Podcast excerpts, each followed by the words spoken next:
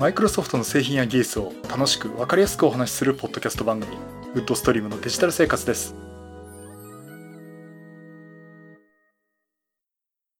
第548回目の配信になります。お届けしますのは木澤です。よろしくお願いします。はい第548回目になります。この配信はクラウドファンディングキャンファイアのコミュニティにより皆様のご支援をいただいて配信しております。今回も SNS さんはじめ合計8名の方にご支援をいただいております。ありがとうございます。ご支援の内容に関しましては、この番組のウェブサイト、windows-podcast.com でご案内しております。もしご協力いただけるでしたらよろしくお願いします。また、リスナーの皆さんとのコミュニケーションの場として、チャットサイト Discord にサーバーを開設しております。こちら、ポッドキャスト番組、電気屋ウォーカーと共同運用しております。よかったら参加してみてください。Discord サーバーの URL は番組ウェブサイトにリンク貼っております。はい、ということで、えー、暑いですね。暑いっていうか、暑いっていうかね、あの、今日はまだ過ごしやすいんですね。あの、すごい今雨が降って、雨上がったんですけどね。そしてちょっと庭出たら結構逆に涼しかったかなっていうところあったんですけど。まあただ部屋の中は相変わらず暑い状況でして、えー、実はですね、ちょっと今回録音を変えています。変えてるっていうか、相変わらずあの、マイクの方はゼンハイザーの E935 を使って、オーディオインターフェースを通して、えー、今回は Audacity で録音を撮ってるんですけども、普段はですね、部屋の音できるだけ出さないようにして、本当にあの、 Synology の NAS も止めて、あの、極端してデスクトップパソコンも入れないで、サーフェスだけでね、ファンがないサーフェスだけで収録をしてるっていうことをしてたんですが、なんともね、あの、部屋を染み切るっていうことで、もう汗だくになって収録するってことを今までやってたんですね。もう夏は本当に辛いなっていう状況だったんですが。で、今回は、さすがにちょっとそれは厳しいだろうということで、もう健康害してしまうだろうということで、窓を開けています。窓を開けて、今夕方っていうかまあまだ3時半ぐらいなんですけど、セミがもうすごい鳴いてるんですね。で戸を開けて、もうさらに扇風機をかけてですね、もう私の目の前にあの、サーキュレーターは今、サーキュレーターと扇風機があって、サーキュレーター今止めてるんですけど、扇風機は普通に回っています。という状況なんですが、おそらくノイズはそれほど入ってないんじゃないか。多分セミの鳴き声もしてないんじゃないかなと思います。ただちょっとね、声がケロケロ声になってるかもしれないと思うんですけども、これ何を使ってるかというと、NVIDIA の RTX ボイス。えー、これを使っています。まあ、NVIDIA の RTX ボイスっていうのは、NVIDIA のグラフィックボードね、GForce とかの、え、機能を使って、音声からノイズを取って、まあ、今回の場合だと人の声だけを抽出するっていう、まあ、ノイズカットをしてくれるっていうものなんですね。で、この機能を使ってですね、前、あの、セミの鳴き声がしたりするのとか、あとあの、バックで音楽流したりするのも結構カットしてくれるっていうことでね、結構いけるなっていう話は、しかこの番組でもね、雑談っぽくした話と思うんですけども、えー、今回はもうやむを得ず実践投入しています。いや、今、今すごいです、セミの鳴き声が。うん。近くで、お体のセミが、あ、なんか、戸に、網戸に張り付いてね、すごい鳴き声してたんですけど、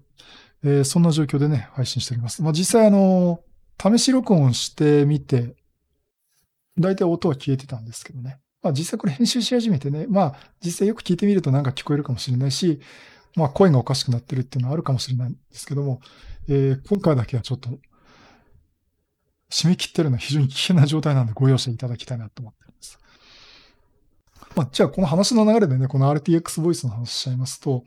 あの、GForce のまあ、RTX って名前の通りね、RTX シリーズだったら、インストールして使えるっていうことで、例えば、ねまあ、2070、2080とかですね。まあ、そこら辺がこうハイエンドの売れ筋だと思うんですけど、それを使って、それを使ってるパソコンで実行するってことができるんですけど、えなんと私のマシン、GForce GTS、あ、違うか。えっ、ー、と、G-Force。正確な名前をね。今ね、キーボード叩いてるんですよ。これもね、入るかなあ、ごめんなさい。GTS じゃねえ。GForce GTX1050Ti なんですね。このグラフィックボードを使ってるんですが、これでもね、動きます。あの、インストールで、インストーラーでエラーを弾いてしまうんですけども、まあちょっと技を使ってですね、これあの、高橋信さんのブログに、あ、ブログじゃないな、あの、ニャントモ Windows っていうあの、記事にですね、書かれてるんですけど、まあそれで、なんとか無理やりインストールしてです。まあ、1050だとギリギリかもよって言われてたんですけど、まあそれでね、動かしています。っていう話をなんか同じ話した覚えがありますね。喋ってて思い出しましたけど。まあそんな状況で、あの、特にこれってその、テレビ会議だとかね、まあ、テレワークとかやってて、テレビ会議、いわゆるそのウェブの会議やるっていう時にもすごく使えると思いますし。まあ、その本当に、本来この用途ではないかと思うんですけどこういったポッドキャスト番組でも外音がある、外、あの、外のね、環境がある状態でも、えー、十分録音できますんでね。非常にあの、ありがたいなと思っています。さて、まあそんなところで、そうそう、グラフィックボードの話したところで、ふっと思ったんですけど、あの、8月18日にね、マイクロソフトフライトシミュレーター、ついに発売となりました。で、もうみんな木沢さん買うでしょうという話をしてるんですけども、えっ、とね、すいません、まだね、私買ってないんですよ。あの、いずれ買う予定です。買う予定なんですが、ちょっと7000いくらが今ちょっと出せねえかな。うん。ね、あの、で、インストールすると 100GB ぐらい容量食って話もありまして、まあ、あと、グラフィックボードも今お話したね、1050Ti で足りるかなっていう。まあ、足りるんでしょうけど、まあ、結構ね、パワーがいるんなら、パワーのある GPU も欲しいんでね。まあ、そこも含めると、うん、結構追加投資が必要かなと思っています。そうそう、だからあれですね。あの、ちょっと前にお話ししましたけどね。あの、ストレージがもうそもそもなくなってるんで、なくなってるから残容量がないんでね。ああこれはちょっとハード的な追加投資が必要かなというところで、今んとこ検討中というとこです。まあ、えー、どうしようかなと思ってますけど、まあ、いずれにしてもね、すごく遊びたいゲームですし、まあ、あの、Facebook のお友達も何人かこう入れてやってますので、ね、それ見てて羨ましいなと思ってます。えー、ちょっと、検討したいと思います。あの、すごいですね。フライト用のスティック買った方もいますね、お友達でね。うん、いいなと思ってますけどね。まあそういうところであの、フライトシミュレーター2020かな。あの、スチームでもね、ダウンロードできますんで。ダウンロードしてる販売か。えー、できますんでね。ちょっと、えー、見てみると欲しくなっちゃうんで、いいいいですよって言いながら、あの、言いながら欲しくなっちゃうんでどうしようかなと思っています。ちょっと今見てみるかな。フライトシミュレーター。7400 7452円。マイクロソフトフライトシミュレーター。2020とかついてないんですね。うん。えー、っと、ノーマル版が7452円。デラックスバンドルが1692円。プラチナルデラックスバンドルが13,092円。このプラス、プラチナデラックスバンドルというのが787が入ってるんですね。私のお式のね、787が入ってるんで。うん。まあ、とりあえずね、私、あの、羽田空港とその周辺のデータがあれば、それだけあればいいかなと思ってるんですけどね。あと、まあ、できれば787はちょっと単体で買わせてもらえないかなというふうに思ってるんですけど。これ、お試し版ないのかな？ない、ないですね。これ、まあ、ウィッシュリストに入れてるんで、スチームってあの、ウィッシュリストに入れておくとですね、あの、値下がりすると教えてくれますんでね。まあ、それであの、ドゥームも S コンバット7も買ったんでね。まあまあ、あの、ちょっとそれで情報を待つのもいいかなと思っています。さて、えっ、ー、とね、実は今回ちょっと、えー、お話があるようなないようなというところだったんですが、えー、昨日ドットネット協会、えー、8月のオンライン勉強会開催して、させていただきました。あの、この番組の機の方もね、あの、参加していただいたと思います。ありがとうございます。えー、おかげさまで、あの、たくさんの方来ていただきまして、えー、7つのセッションね、お話いただきまして、まあ、あの、大成功のうちに終えることができました。Teams と YouTube のライブ配信したんですけど、今回もまた YouTube やってくれましたね。もうね、YouTube の同時配信なかなか鬼門ですね。えー、というのは、あの、前回は OBS が、設定が悪くてですね、えー、最初あの、音声配信できないっていう状態だったんですね。どうやってるかっていうと、MacBook Pro で Teams のその私がやってる勉強会のセッションを再生させて、その内容を丸ごとキャプチャーして OBS で YouTube に配信っていうことをやってるんですけども、まあ、前回は、そのデスクトップの音声を流すっていうそこの設定がまずくてですね、途中まで配信できなかったんですね。で、今回はですね、そこちゃんとリハーサルして設定して、本当に直前でも音が出るのを確認して、OK だったんです。で、一時過ぎてみんな集まって、じゃあ始めるよ、つって、じゃあスタッフとかみんなで、あれですね、YouTube の音声ちゃんと出るか確認つって、あ、木田さん出てますってね。よし、やった これでいいだろう、つって、実際始めたんですよ。で、始めて私のセッションとかも良かったんですけども、なんか途中でね、そもそもそのね、YouTube で見てくれる方はあんま多くなかったんですね。まあそれもあったんですけども、途中であの、YouTube 音出てませんっていうお話がいただいて、で、スタッフからも木田さん出てないって。で、あの、スタッフも基本的に Teams で参加してるんで、YouTube の方って最初確認取れて OK だっつってね。まあ私も OK ですっつってね。まあそれでよしとしてたんですけども。えっ、ー、と、どうも途中から音が出てないっていう話になりました。で、慌てて私も聞いたら音出てないんですよね。で、設定は問題ないし、まあ変にここいじくってもしょうがないなっていうところで、もうあの、実はそれ気がついたのも勉強会も後半になってるんで、今からもうドタバタしてもしょうがないっていうところもあるんで、で、もう皆さんにはすいません、YouTube の方、出てない、音声出てないっていう方はすいませんが、Teams のリンクをもう一回送りますね。こちらで Web で入れるんで、見てくださいっていうお願いをしたんですね。まあ、ということで、えー、ほっといたんですけども、そしたら、途中で音が出るようになりました。木田さん音が出るようになりました。ありがとうございますって言うんですね。あれ？って思ったら、途中でなぜか復活。その間私、何の設定もいじってないんです。ということで、どうも OBS の動作に何か問題があるのかなっていうところを見ています。まあ OBS じゃなくても、ひょっとしたらその MacBook Pro のね、そのチャンネルの切り替えとか、あのミキサーの、まあミキサーのね、ソフトなんですね。あのやり方だとかっていうの、やり方っていうかそこの安定性の話なのかなと思ってますけども、何もしないのにうまく動いてたのが、音が消えてしまって、何もしてないのにいつめか治ってしまったっていう。まあちょっとね、気味の悪い話になってます。うん、っていうことでね、ちょっと今あの、音声に関しては、これ、あんまり安心して運用できないなっていう状況になっています。というところで、でなんか今回オムニバス形式に話が進んでる感じがするんですけども、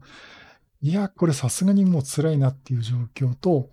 あとですね、あの、前回お話ししました ATEM mini。えー、こちらがですね、今回初めて実践投入したんですね。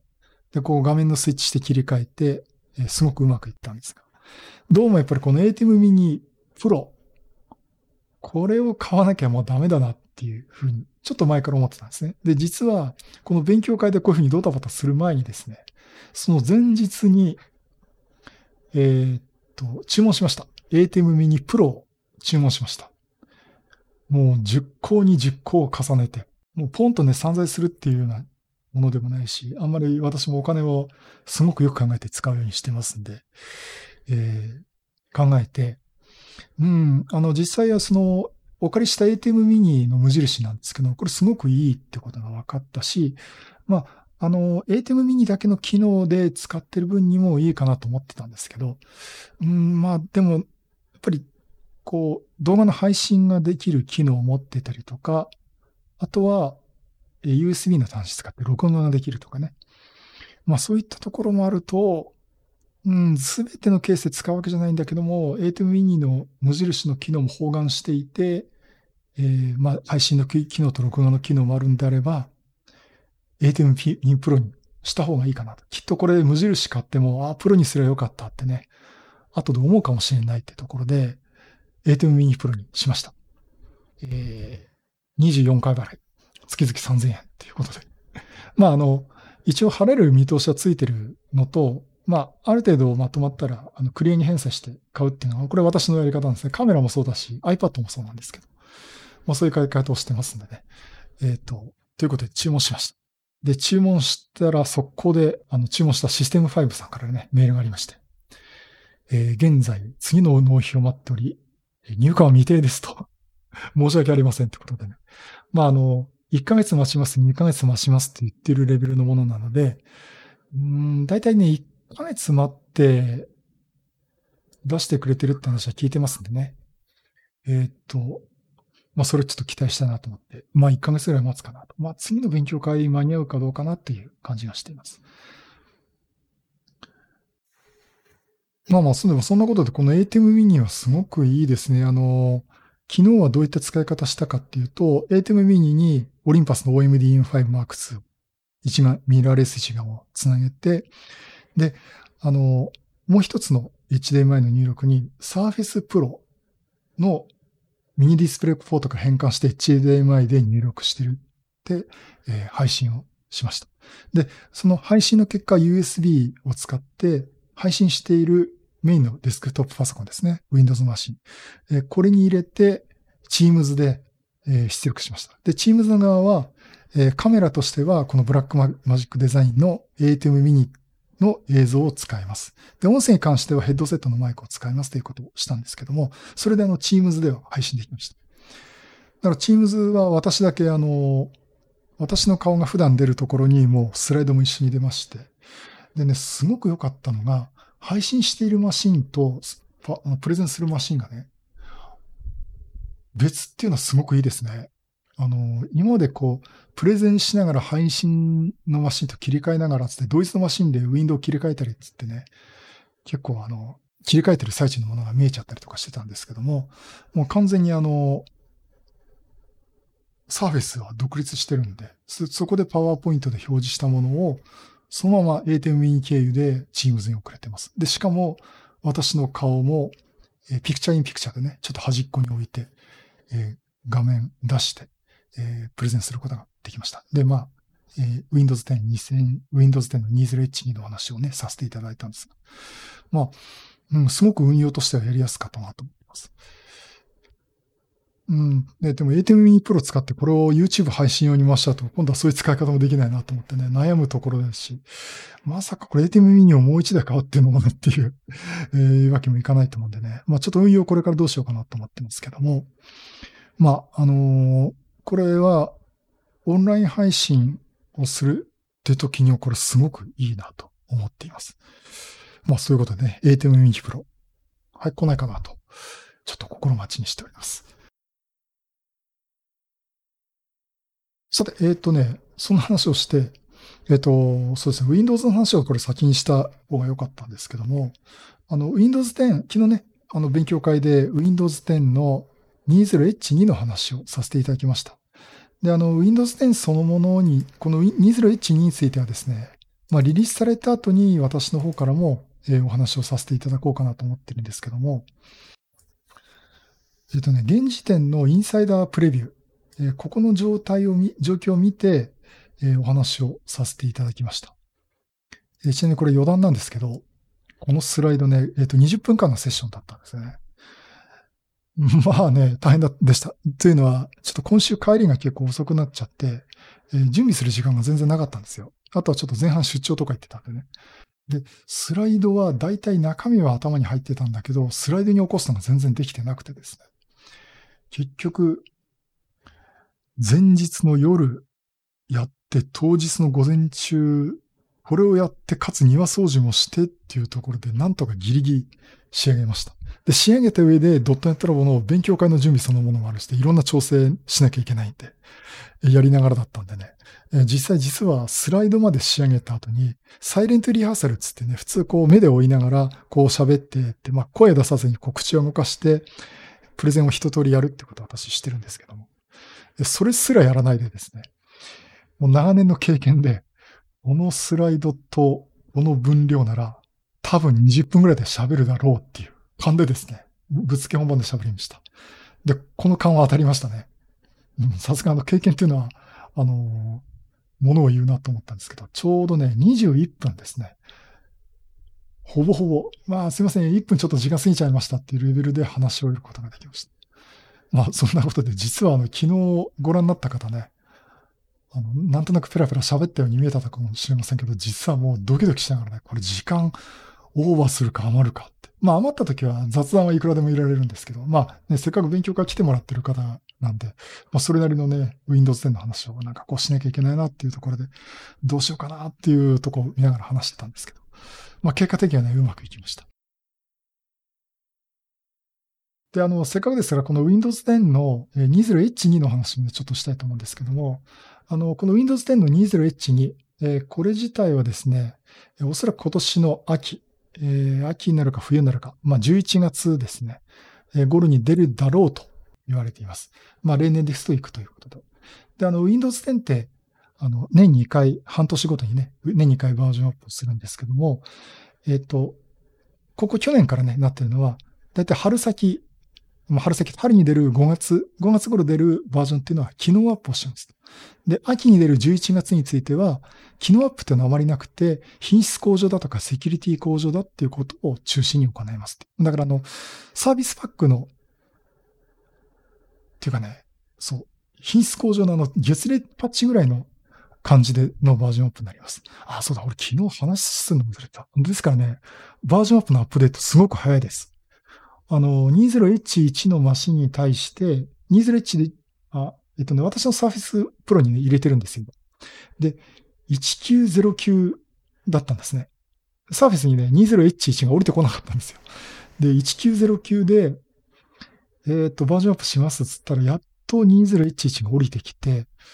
20H2 のインサイダープレビューにしたいなと思ってたんですけど、まあ、とりあえずインサイダープレビューのモードにして、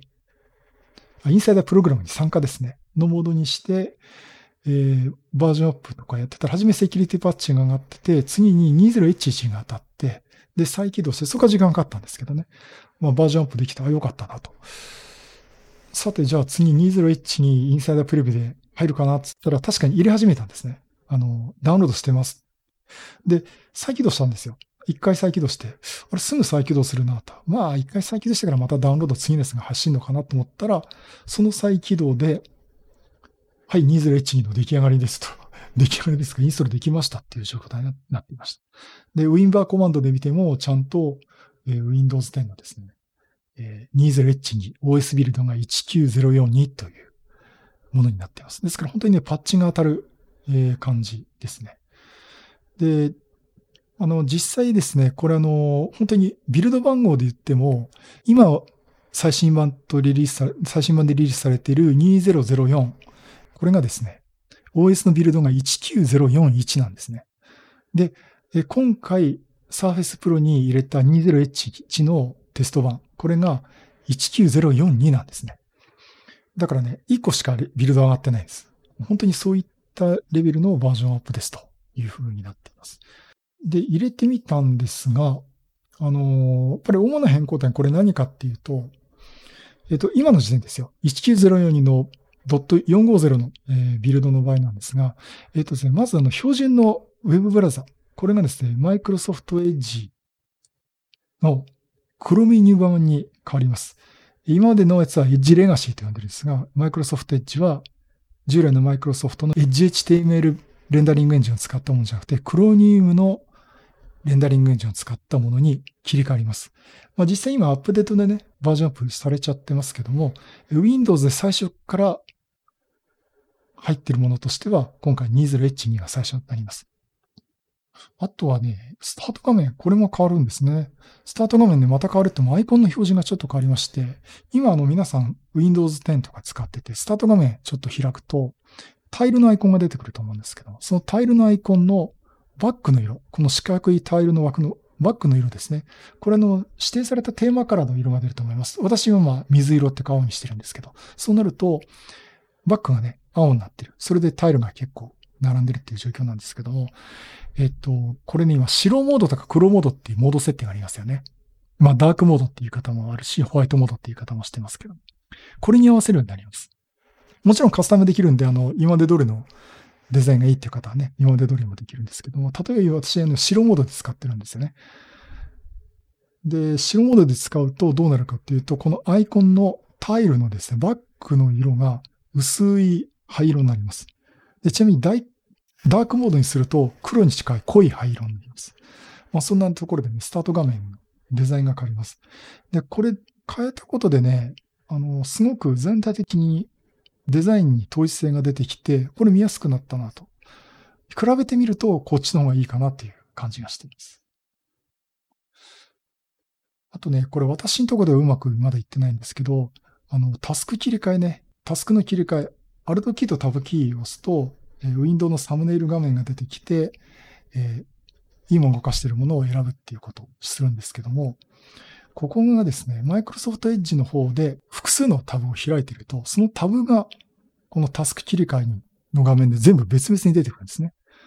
ですから、例えば Google マップ開いてあって、Facebook 開いてて、まあ、私のウェブサイト開いてるっていうと、その3画面分がタスク切り替えの方に出てきます。ですから他のプログラムと同様に、エッジのタブの切り替えも同じ画面でできるようになります。まあ、確かにあの、ウェブアプリケーションとかいうのは本当に一般的になってるんで、まあ、こういうね、タスクの切り替えにエッジの中身を分けるっていうのはね、すごく、まあ、当然な流れかなと思っています。で、残念ながらちょっと私のところの Surface Pro に入れた 20H2 のね、テスト版ではちょっと切り替えができませんでした。でちなみにあの、昨日もね、勉強会で話してたんだけど、例えば、タグ、タブたくさん開いてるって方がおられるんですね。で、じゃあそのたくさん開いたタブの分、あると、キーとタブキーでね、画面、サムネイルがたくさん出ちゃうかっていうと、そうじゃなくて、全部出すこともできるけど、最近の5つとか、最近の3つとかね、それはあの、設定画面で設定することができます。あとはね、うん、いろいろあるんだけど、あの、設定アプリの関係ですね。コントロールパネルで、あの、システムの状態って表示します。あの、いわゆる、エクスプローラーで PC を右クリックしてシステムってプロパティ見ると出てくる画面ですね。Windows 10のどのバージョンが入っていて、システムが、プロセッサーが何やってて、メモリがどれだけ入ってるの。で、コンピューター名が何だかね、ライセンスされてますかいう画面が出てきます。これあの、昔ながらのコントロールパネルの画面が出てくるんですけども、今度コントロールパネルからシステムを選ぶとですね、この画面ではなくて、いわゆるモダンのインターフェース、そのスタート画面を押して、歯車を押して出てくるあの、設定画面ですね。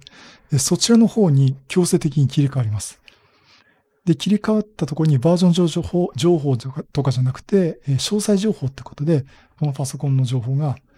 ゆるモダンインターフェースで出てくるようになります。まあ、どん、これね、どんどん切り替わっていくのかなと思っています。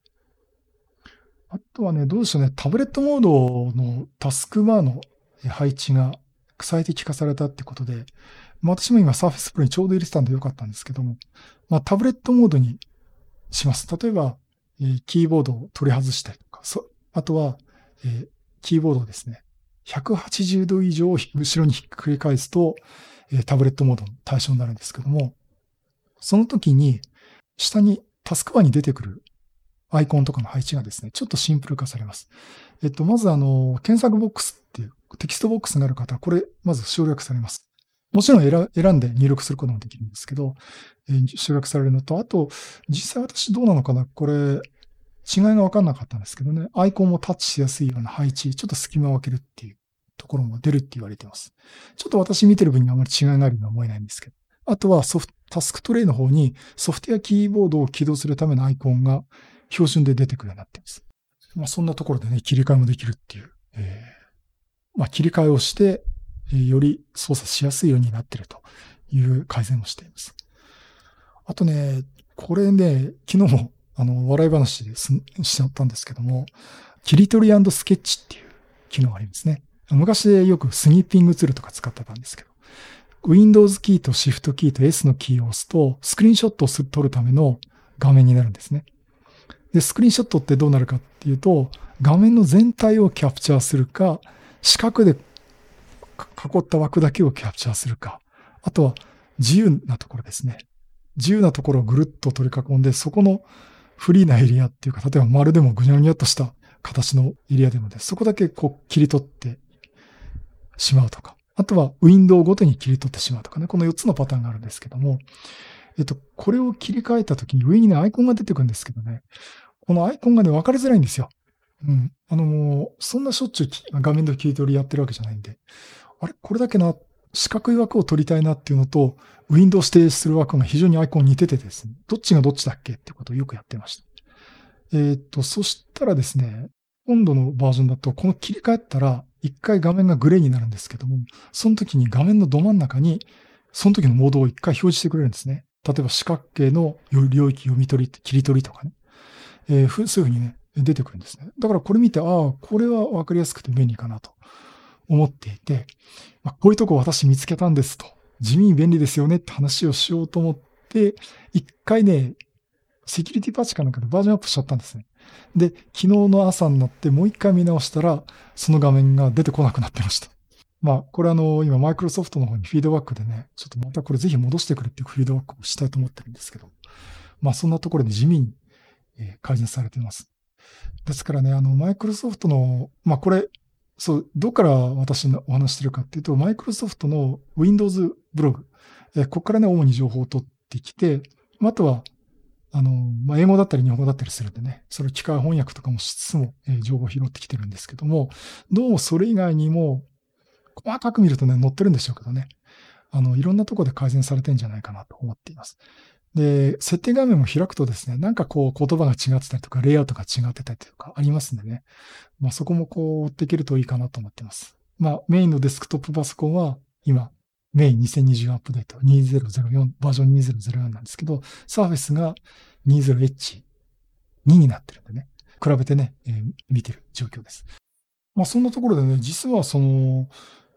この秋のバージョンアップっていう、この11月のバージョンアップって、いや、あんまり目立ったバージョンアップないよっていうのもあるんですけども、まあ見た目も変わるとこもあるし、あの、設定画面にしても、ちゃんと変えてくれれば、今のスニーピングするじゃない、キリトランドスケッチの機能にしてもですね、こう、いい感じにこう、機能強化されてるんでね、まあこれこれでね、私これすごく期待しています。もう、この 20H にそのまま使いたいなっていう気分でいるんですけど。そう言ってね、今まで使ってて何度かひどめになってるとかね、なんか不安定になっちゃったとかね、ありますんでね。まあ、メインのマシンについては、まあ今まで通りね、えっ、ー、と、現行のバージョンで使って、まあ、他の仮想マシンとかでは、ちょっとその先のバージョンっていうのをね、入れて試してみたいなと思います。はい、ということで、Windows 10 20H2 の話をさせていただきました。はい、第548回は、勉強会で ATEM mini を使ったという話と、ATEM mini 注したというお話と、Windows 10 20H2 のお話をさせていただきました。実は冒頭で言おうと思って忘れてたんですけど、この番組ですね、マイクロソフトの製品や技術を楽しくわかりやすくということを目標にですね、お話しさせていただきます、ウッドストリームデジタル生活。この8月の23日の配信で11年目になります。まあ去年ね、満10周年ということでお話をさせてもらったんですが、さらにその後も1年間続けることができました。まあ、ほぼほぼ、サボらずに、毎週ね、配信させてもらいました。もう11年目、次は今12年目に向けて突入ということで。あの、本当にね、ここまで続けさせてもらったのも、聞いていただいている皆さんのおかげだと思ってます。本当にどうもありがとうございます。やっぱり嬉しいですね。聞いてますとかね。あと、木田さんが言ってたこの、この前このこと言ってましたね。なんて言われるとね、すごく嬉しいんで。えー、本当にありがとうございます。ということで、あの、おかげさまで、ね、11年続けることができました。さらに、その12年、その先までね、まあ、いろいろお話できたらなと思っております。今後ともよろしくお願いします。はい、そういうことでまたいろんなネタを集めてお話したいと思います。またよろしくお願いします。